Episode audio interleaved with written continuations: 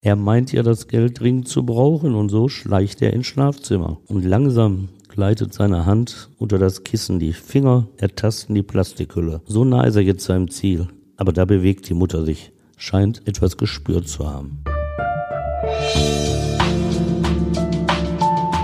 Der Gerichtsreporter. Spektakuläre Verbrechen aus NRW. Ein Podcast der WAZ.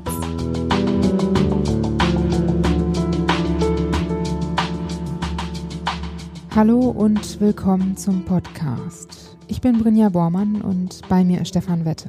Hallo Stefan. Hallo Brinja. Udo W. hat zwei Menschen ermordet. Was den Oberhausener dazu gebracht hat, erst seine Mutter und dann 16 Jahre später auch seine Oma umzubringen, das erfahrt ihr jetzt.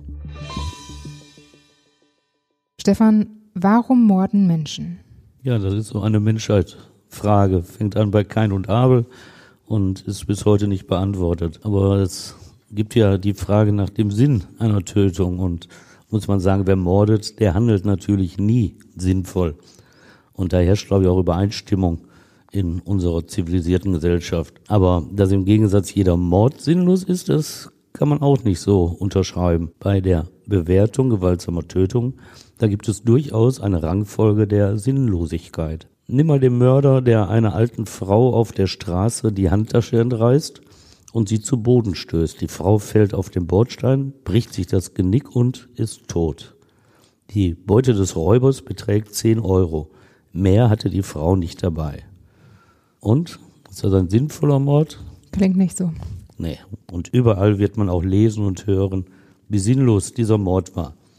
Verbarg die Frau dagegen Geldscheine im Wert von 10.000 Euro in ihrer Handtasche, dann wird wohl niemand mehr diese Formulierung gebrauchen. Dann macht der Raubmord plötzlich Sinn, auch wenn er weiterhin nicht auf Verständnis stoßen wird.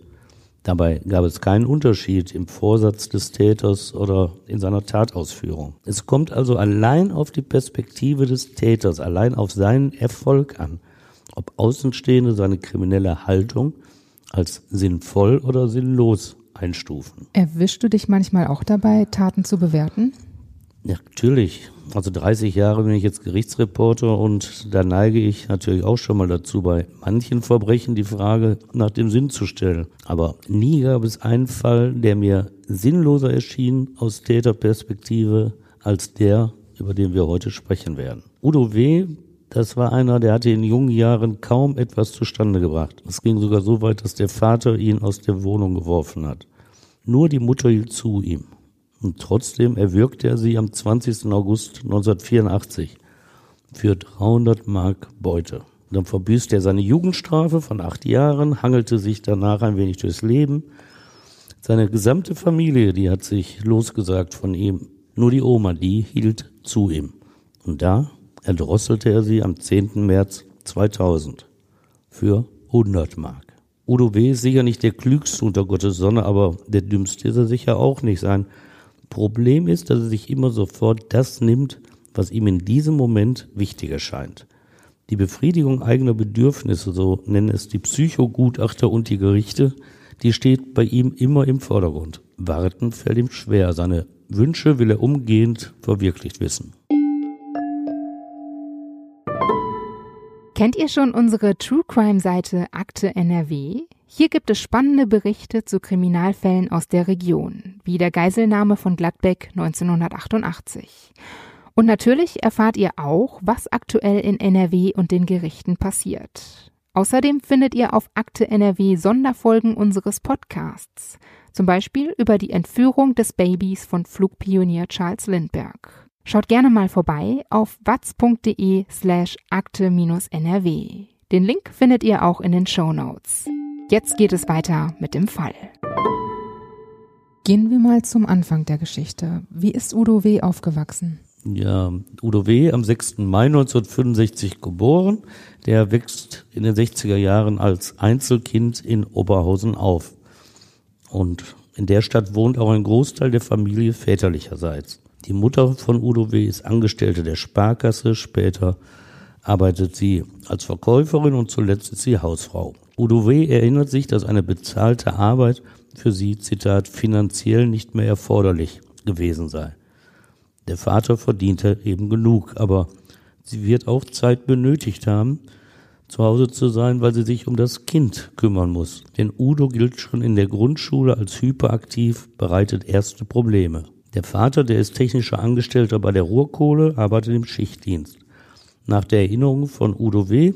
stand die Arbeit bei seinem Vater immer im Vordergrund. Er beurteilt ihn im Rückblick als überwiegend negativ. Einerseits habe der Vater nach außen ein gutes Bild abgeben wollen. Wenn das funktionierte, ja, dann sei auch zu Hause, Zitat, Friede, Freude, Eierkuchen gewesen. Andersherum, bei Problemen gab es nur Ärger, jetzt zornig sei der Vater gewesen, habe auch geschlagen. Von heftigen Ohrfeigen spricht Udo W. später beim psychiatrischen Gutachter Norbert Leigaff. Er schränkt aber auch ein. Zehn Minuten nach den Gewaltausbrüchen habe das dem Vater leid getan und eigentlich sei der sogar ein ganz lustiger Typ gewesen. Und wie war Udos Mutter? Ja, die kommt bei ihm deutlich besser weg. Ruhig, ausgleichend, nett, ein liebes Wesen, so. Mit diesen Worten beschreibt er sie. Zu ihr habe er immer ein wörtlich super Verhältnis gehabt. Mit allen Problemen habe er zu ihr kommen können. Hatte er denn viele Probleme? Oh ja, Schwierigkeiten machte er wirklich genug. Schon in der Grundschule gab er den Anführer, scharte andere Kinder um sich. Sein Hirnschaden, Sauerstoffmangel bei der Geburt, der bereitete ihm damals bei der geforderten Leistung keine Probleme. Er gehörte zu den Besseren in der Klasse. Sein später gemessener Intelligenzquotient liegt mit 91 auch nur knapp unter dem Durchschnitt. Er kommt aufs Gymnasium, da sagt er aber schnell ab. Die Eltern, die hatten sich über die Empfehlung der Grundschule hinweggesetzt, ihn zur Realschule zu bringen, denn dort sei er gut aufgehoben. Aber dass er dann doch eine Bildungsstufe höher kam, das lastet Udo vor allem dem Vater an. Zitat, der erzählte überall, ich solle mal Rechtsanwalt werden oder Arzt. Der Junge muss sich in seinem jungen Leben auch auf viele Veränderungen einstellen, denn nach der Grundschule zieht seine Familie von Oberhausen nach Bottrop. In der neuen Stadt, die im Ruhrgebiet an Oberhausen grenzt, besucht er eben das Gymnasium, allerdings ohne einen Mitschüler aus der Oberhausener Zeit. Er ist da erst einmal auf sich gestellt und wir haben ja gesehen, dass es auch schiefgegangen ist. Vater und Mutter habe auch die Zeit gefehlt, sich um ihn zu kümmern, erklärt er entschuldigend. Denn mittlerweile mussten sie sich um die Mutter seines Vaters kümmern. Was war mit ihr? Sie war psychisch erkrankt und kam schließlich nach Dortmund-Applerbeck. Das ist eine Landesklinik für psychisch Kranke im Osten des Ruhrgebietes. Udo W. baut auf dem Gymnasium vor allem in der siebten Klasse ab. Da hilft auch die Nachhilfe nicht die seine Eltern ihm bezahlen. Er reagiert mit Schulschwänzen und muss schließlich das Gymnasium verlassen. Aber auch in der Hauptschule kriegt er nicht die Kurve.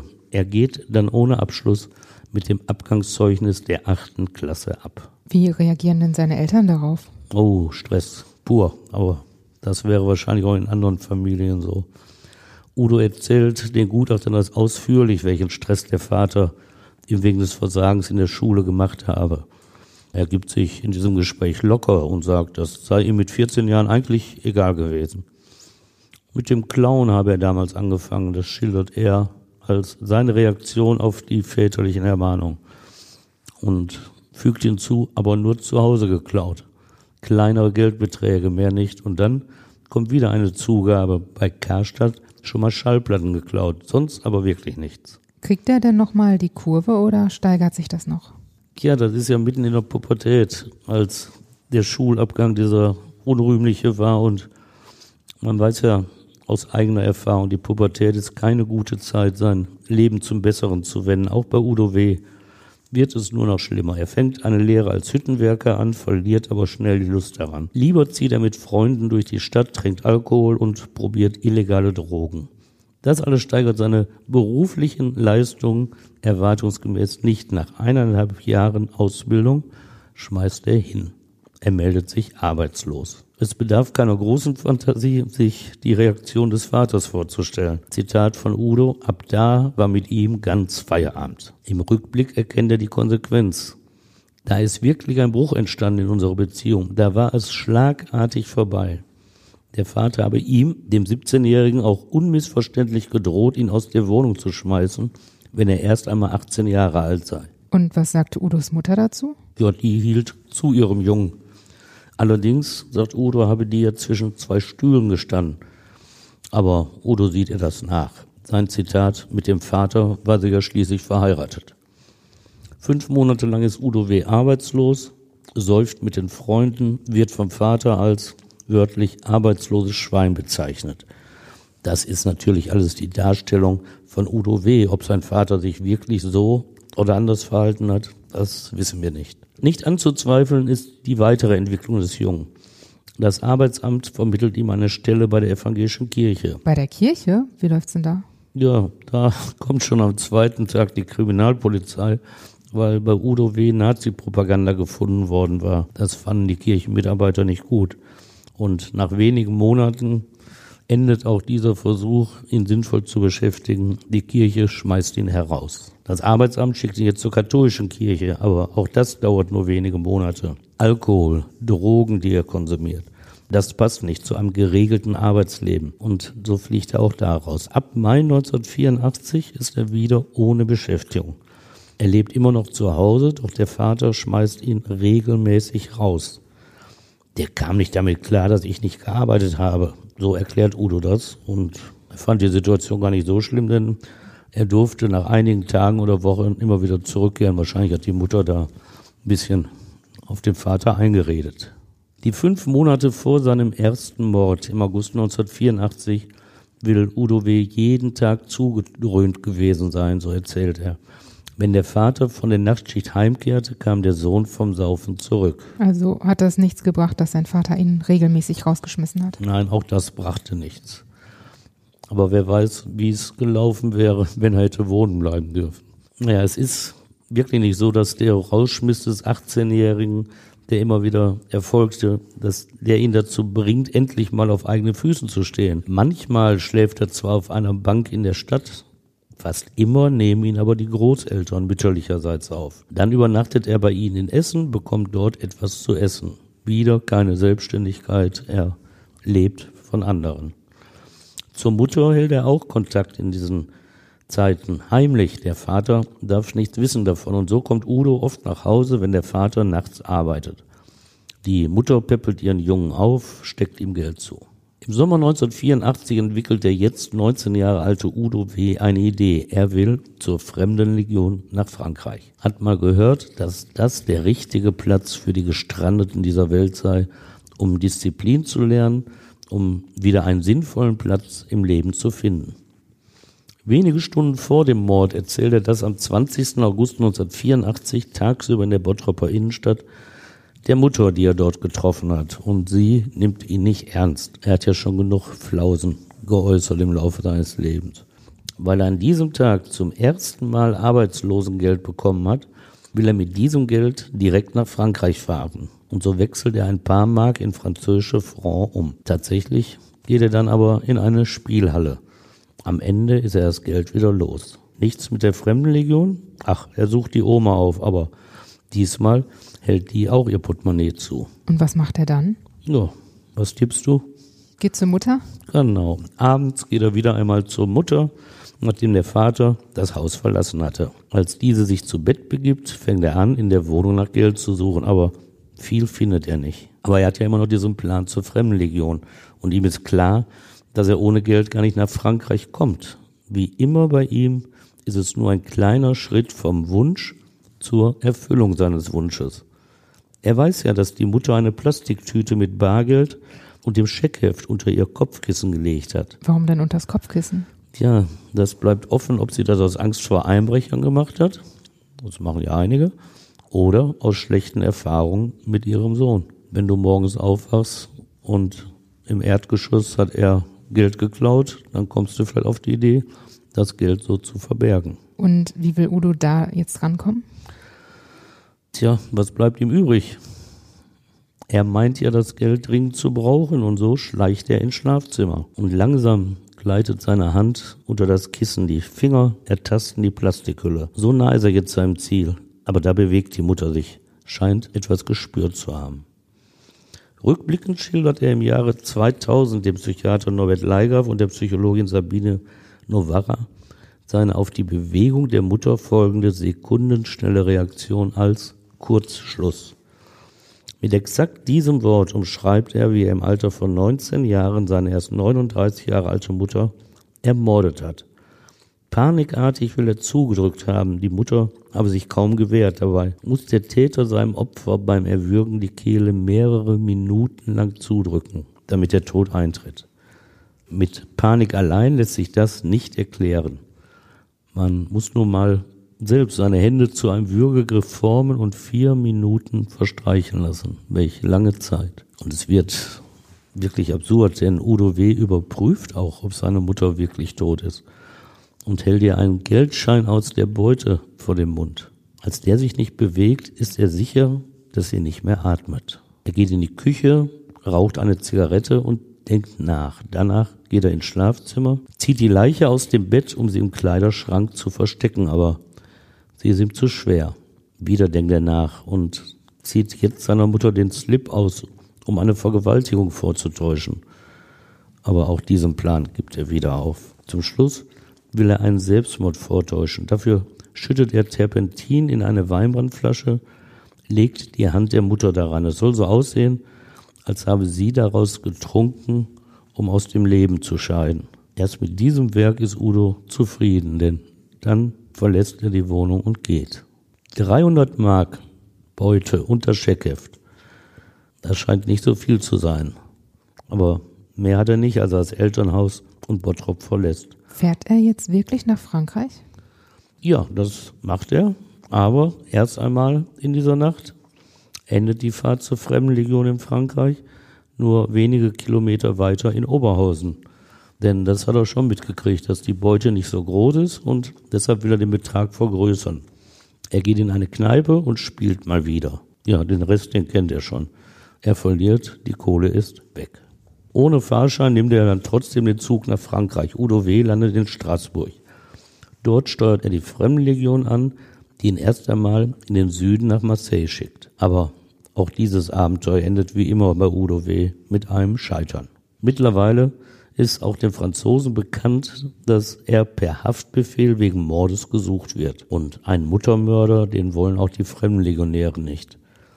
Angeblich lassen sie ihn gehen, überstellen ihn nicht der französischen Polizei.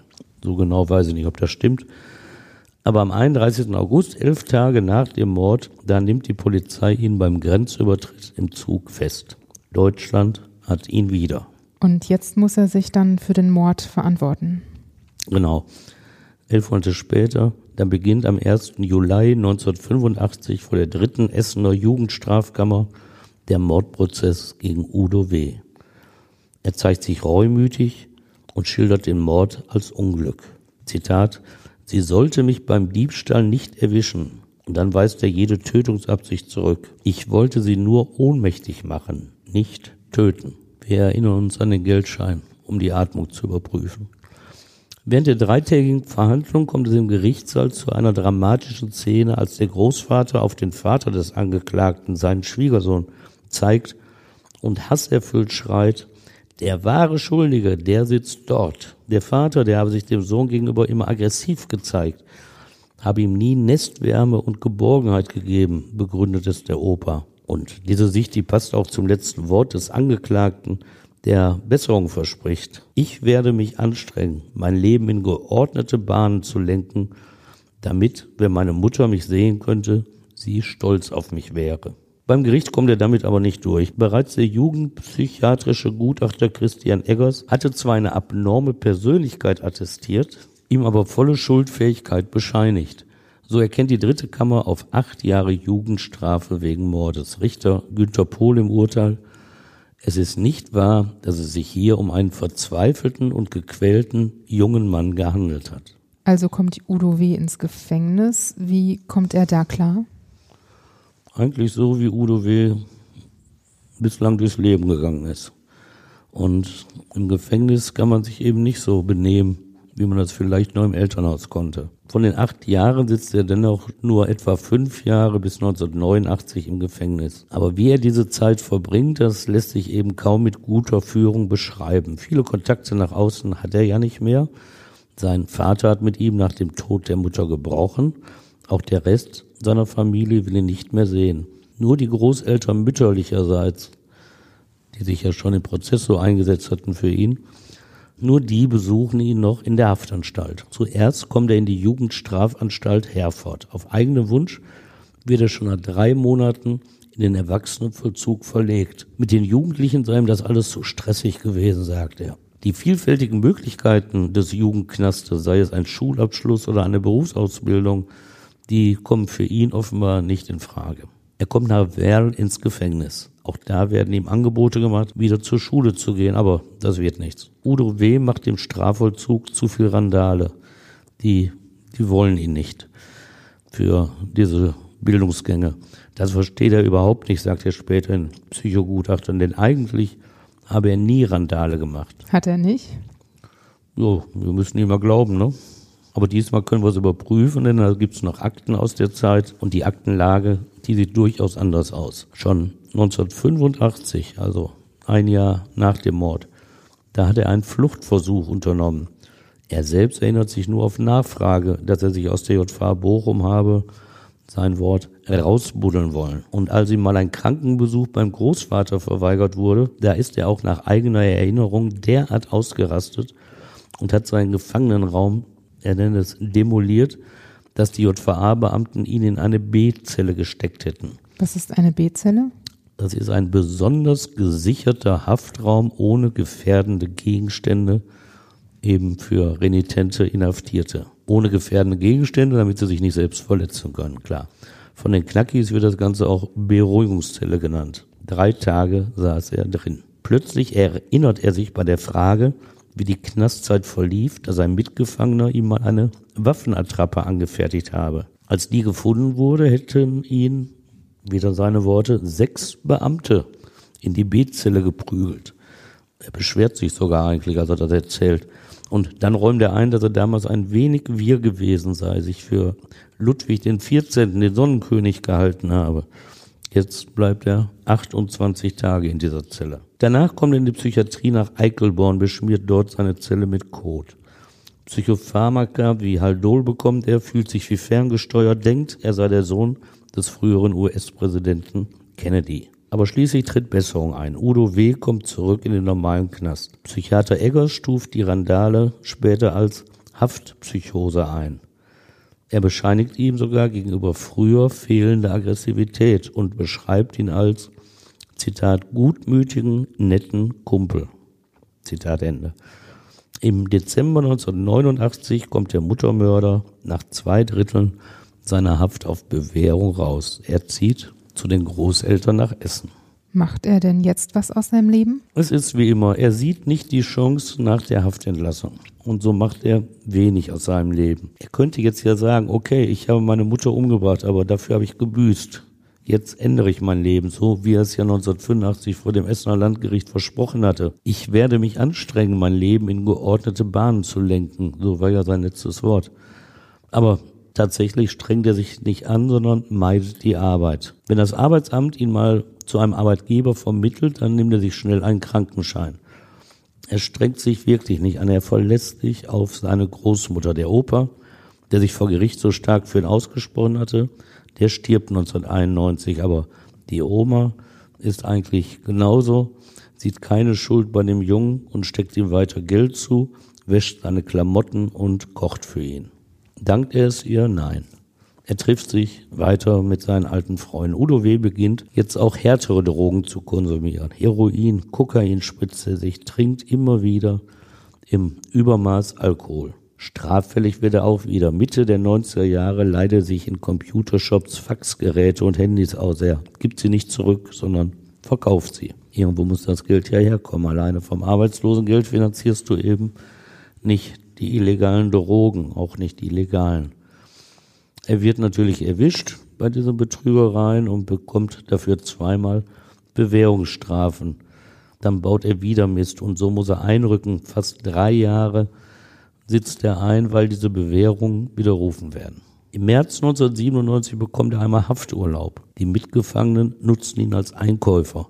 500 Mark geben sie ihm, damit er bei seiner Rückkehr Drogen für sie mitbringt. Eigentlich ein ganz normales Geschäft. Im Knast muss man sich zu helfen wissen. Aber können Sie Udo W. trauen? Hält er sich überhaupt an das Geschäft?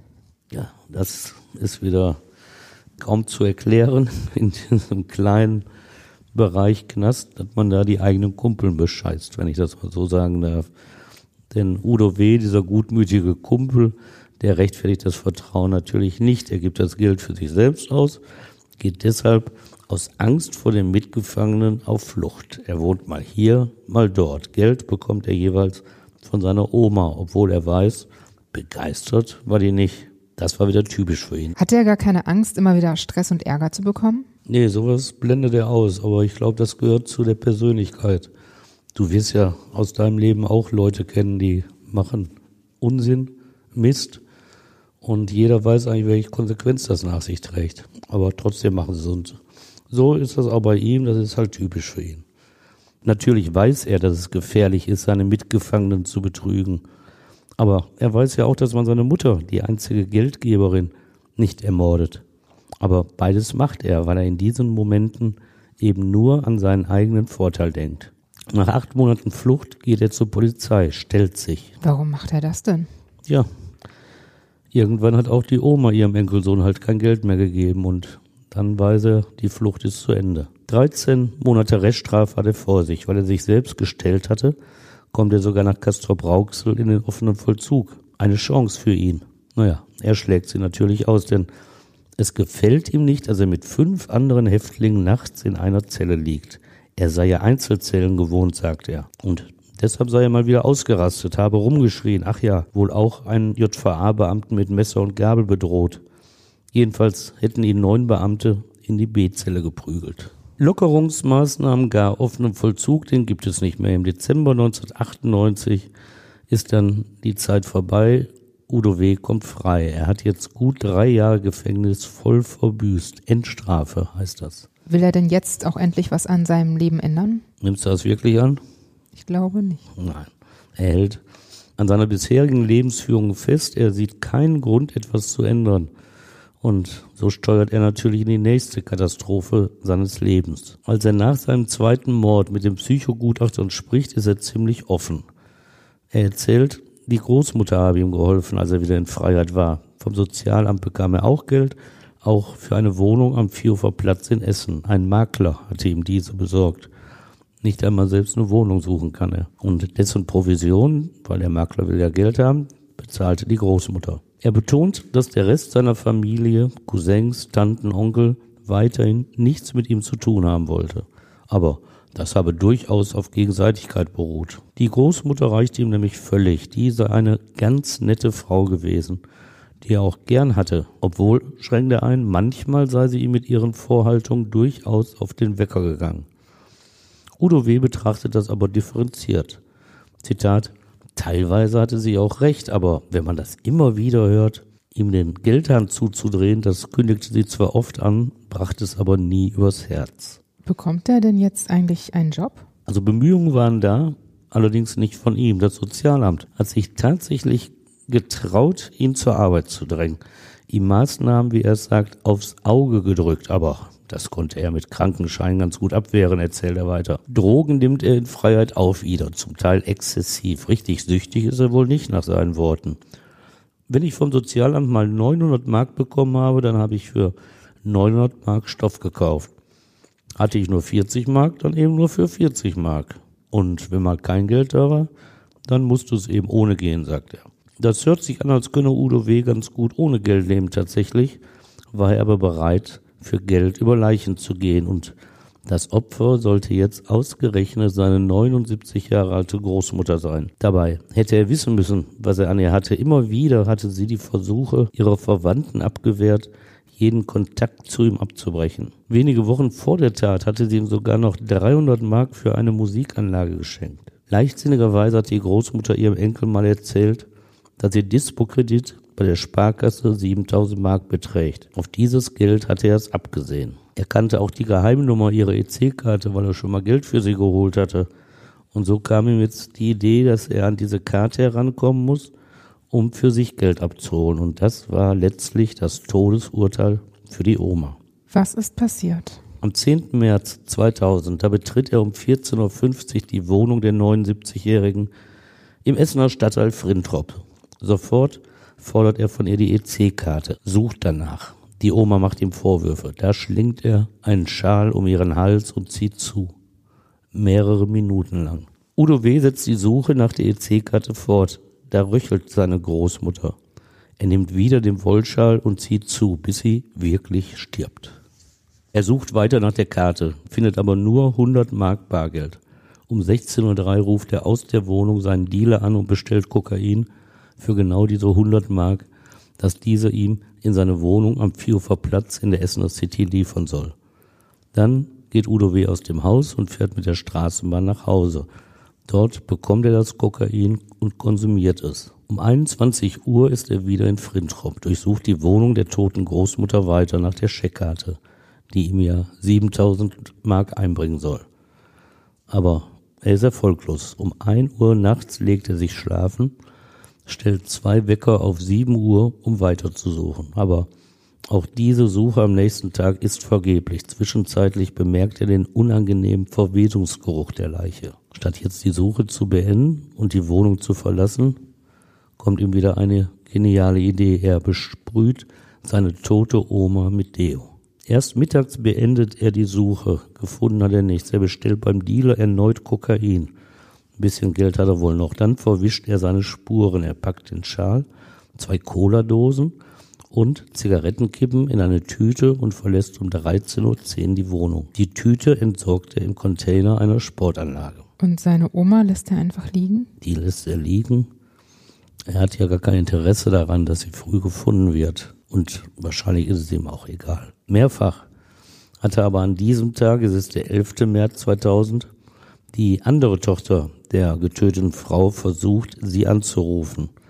Als das scheitert und niemand den Telefonhörer in der Wohnung in Frintrop abnimmt, fährt sie mit ihrem Sohn in die Schlossstraße im Stadtteil Frintrop. Dort finden sie den Leichnam und rufen die Polizei. Die gesamte Wohnung ist durchwühlt worden, offenbar auf der Suche nach Geld.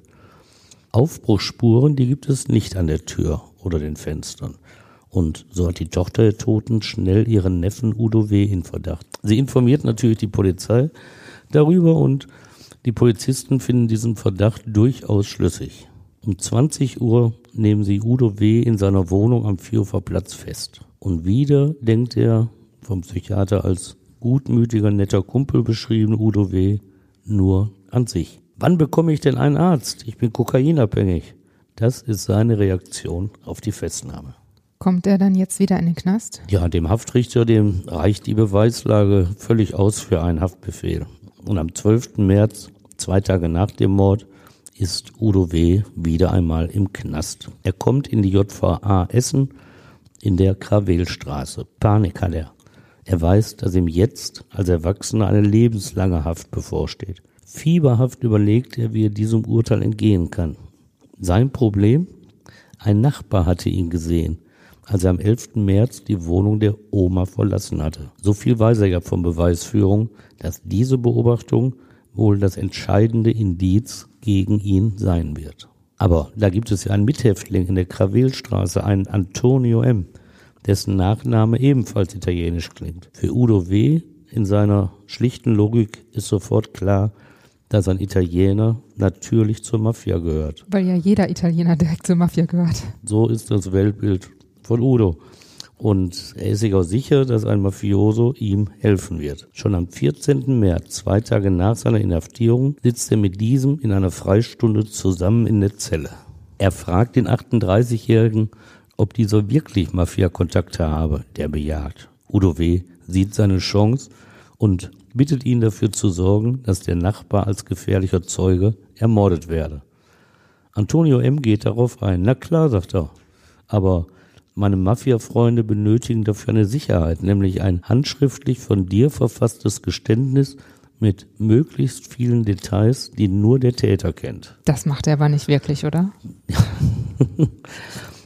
Also jeder Anwalt gibt seinem Mandanten, wenn er inhaftiert wird, den Rat, Mitgefangene nicht zu trauen. Und dieser Antonio M., der war mir ein Jahr vorher schon aufgefallen, weil er den Perückenräuber belastet hatte. Der hatte ihm nämlich auch schon einiges anvertraut. Aber das wusste Udo nicht. Udo willigt ein und denkt sich ein guter Deal.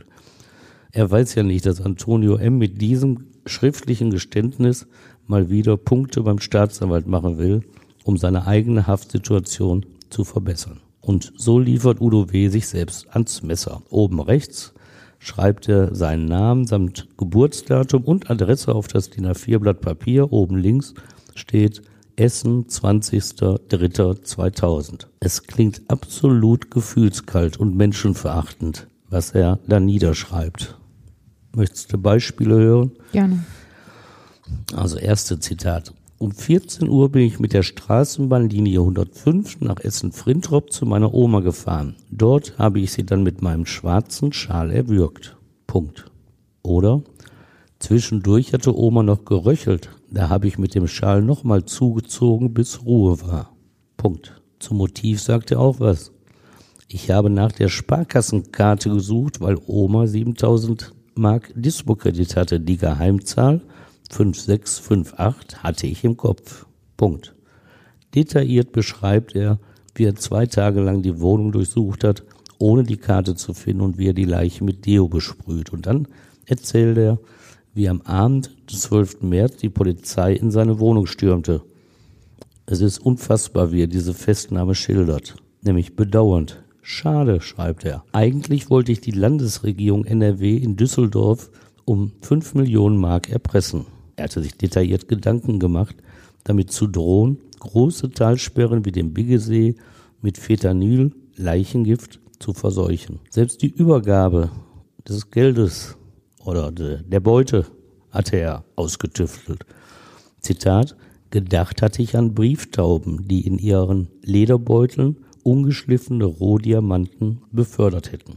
Antonio M., der vermeintliche Mafioso, hatte natürlich nie daran gedacht, einen Killer mit der Ermordung des Nachbarn in Frintrop zu beauftragen. Ein Motiv, mit dem Brief zum Staatsanwalt zu gehen, nannte er damals als Zeuge in der Hauptverhandlung. So einer wie Udo gehört nicht auf die Straße. Udo W. hat zu Beginn seiner U-Haft nicht nur eine Strategie zu entwerfen, wie er der drohenden lebenslangen Haft entgeht, ihn plagen noch ganz andere Sorgen. Ihm fehlt im Knast das nötige Kleingeld, um beim Anstaltskaufmann etwas fürs persönliche Wohlergehen zu kaufen. Er denkt da an Kaffee, Tabak und Toilettenartikel. Toilettenartikel, werden die nicht gestellt? Ja, kommt ja immer auf deine Ansprüche an. Und hatte Udo vielleicht das Bedürfnis, ein besseres Rasierwasser zu bekommen oder eine, ein wohlriechendes Shampoo? Ich habe keine Ahnung. Es ist auf jeden Fall so im Knast, dass die anderen Inhaftierten Geld bekommen, dass ihre Angehörigen ihnen zustecken oder die arbeiten und werden vom Gefängnis entlohnt dafür. Und so können sie einkaufen. Udo W. hat dagegen draußen niemanden mehr, der für ihn sorgt. Die beiden einzigen hat er umgebracht und der Rest will nichts mit ihm zu tun haben. Und zur Arbeit darf er auch nicht, weil der Haftrichter ihm das vermutlich wegen seiner früheren Haftrandale untersagt hat. Dass er auch deshalb von draußen keine Unterstützung erwarten darf, weil er, wie gesagt, seine nächste Verwandtschaft ermordet hat, ficht Udo wenig an. Am 26. März 2000, also 14 Tage nach der Inhaftierung, schreibt er in das Sozialamt der Stadt Essen und bittet um ein Taschengeld. Und bekommt er was? Du, du wirst ihm sofort was bewilligen? Ich glaube nicht. also am 7. April, so schnell geht das, lehnt die Stadt diesen Antrag ab. Sinngemäß und arg verknappt heißt es in dem amtlichen Schreiben, im Knast wird für dich umfassend gesorgt, deshalb gibt es nichts. Wiederum ohne Anwalt, also ohne juristische Hilfe, legt Udo W. gegen diesen Bescheid Widerspruch ein, form- und fristgerecht. Jetzt prüft die Essener Stadtverwaltung den Antrag etwas genauer und lehnt ihn am 13. Juni ab. In der Begründung steht der schöne Satz, zu beachten ist, dass sich aus der besonderen Situation der Untersuchungshaft hinsichtlich der freien Ausgestaltung der persönlichen Bedürfnisse gewisse Einschränkungen ergeben. Ja, das wussten wir auch so. Udo W. findet sich damit nicht ab. Am 10. Juli 2000 erhebt er vor dem Verwaltungsgericht Gelsenkirchen Klage gegen die Stadt Essen. Allein ohne Anwalt führt er diesen Schritt durch und behält die Oberhand. Am 26. Oktober bewilligen die Gelsenkirchener Richter ihm für eineinhalb Monate einen Betrag in Höhe von 117 Mark und 61 Pfennig. Wirklich? Wirklich. Weil er hatte ja nichts, der arme Jung. Und da muss dann schon die Stadt eintreten für ihren Bürger Udo W. Der Mordprozess gegen Udo W., um jetzt wieder zu dem traurigen, ernsthaften zurückzukehren, beginnt am 15. Dezember 2000 vor dem Essener Schwurgericht. Staatsanwalt Bernd Schmalhausen spricht in seiner Anklage von, Zitat, besonders hässlichen und verwerflichen Umständen der Tötung seiner Großmutter, die ihn stets liebevoll unterstützt hatte. Zitat Ende. Habgier sieht er als Mordmerkmal aber auch, Zitat, das Ermöglichen und Verdecken des Raubes. Hätte Udo W. seine Oma nicht ermordet, hätte sie ihn vermutlich angezeigt. Deshalb, so Schmalhausen Schlussfolgerung, gehöre der Tod der Großmutter zum Plan des Angeklagten. Der wehrt sich aber gegen den Mordvorwurf. Flankiert von seinem Verteidiger Hans Reinhardt gibt er eine Erklärung zu der Tat ab. Aus Wut will er getötet haben. Denn seine Oma habe ihn am Tattag zur Rede gestellt und heftige Vorwürfe gemacht. Durch diese massiven Beleidigungen, wie er sie nennt, habe die Großmutter die Tat selbst provoziert. Was soll sie denn gesagt haben? Es wäre besser, soll die Oma ihm gesagt haben, wenn du nicht mehr da wärst und deine Mutter noch leben würde. So, ganz erschließt sich den Prozessbeteiligten wahrscheinlich nicht, dass die Großmutter mit diesem Satz völlig falsch gelegen hätte.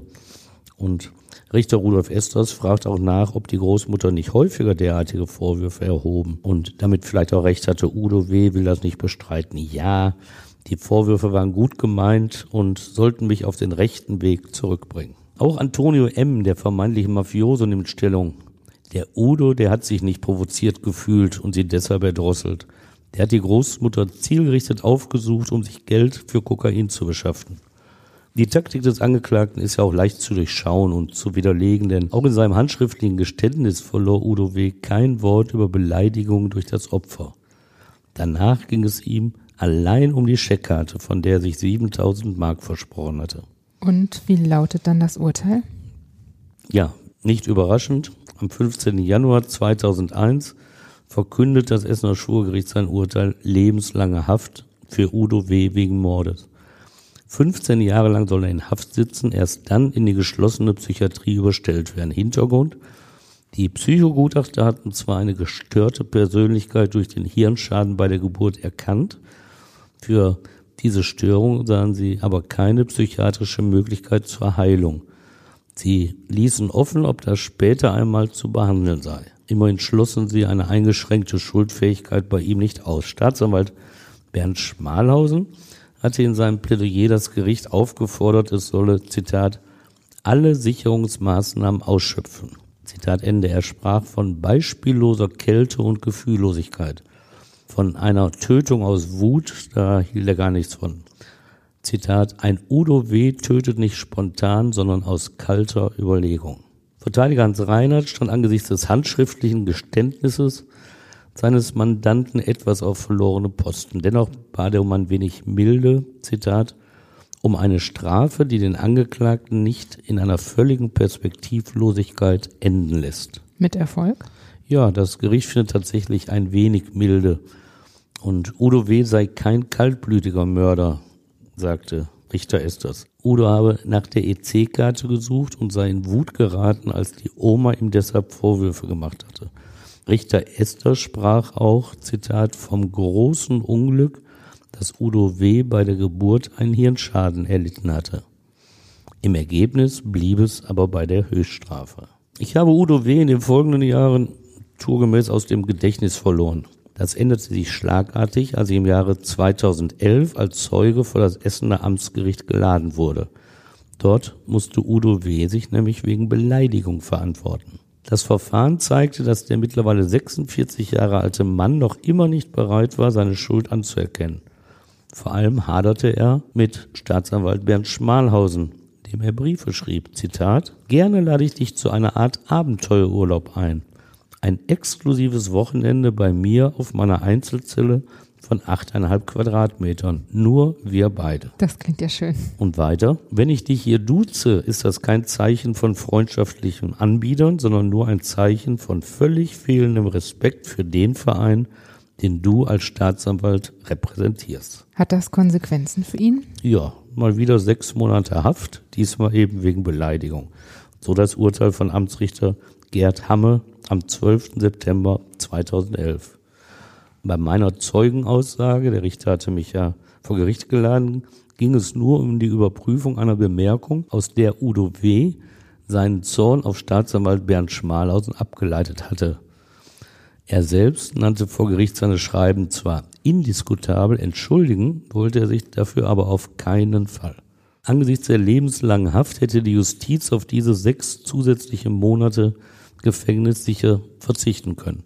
Aber die Staatsanwaltschaft bestand darauf, damit jedem klar wurde, der das Strafregister von Udo W. sah, dass aus diesem kein reumütiger Mann geworden war. Udo W. muss das übrigens auch selbst geahnt haben. Wie gesagt, ganz doof war er ja nicht. Denn in einem der beleidigenden Schreiben richtet er noch eine Bitte an Staatsanwalt Bernd Schmalhausen. Zitat. Bernie, sehe bitte von einer etwaigen Beleidigungsanzeige ab, da du dadurch meine Resozialisierung gefährden würdest. Stefan, danke, dass du uns die Geschichte von Udo W. erzählt hast. Ja, das habe ich gerne gemacht. Und auch euch danke fürs Zuhören. Wenn ihr mögt, dann bewertet uns auch gerne bei Apple Podcasts. Wir freuen uns da über euer Feedback. Gerne übrigens auch bei Instagram und YouTube. Und wir freuen uns natürlich auch, wenn ihr beim nächsten Mal wieder dabei seid. Bis dann. Bis dann. Macht's gut.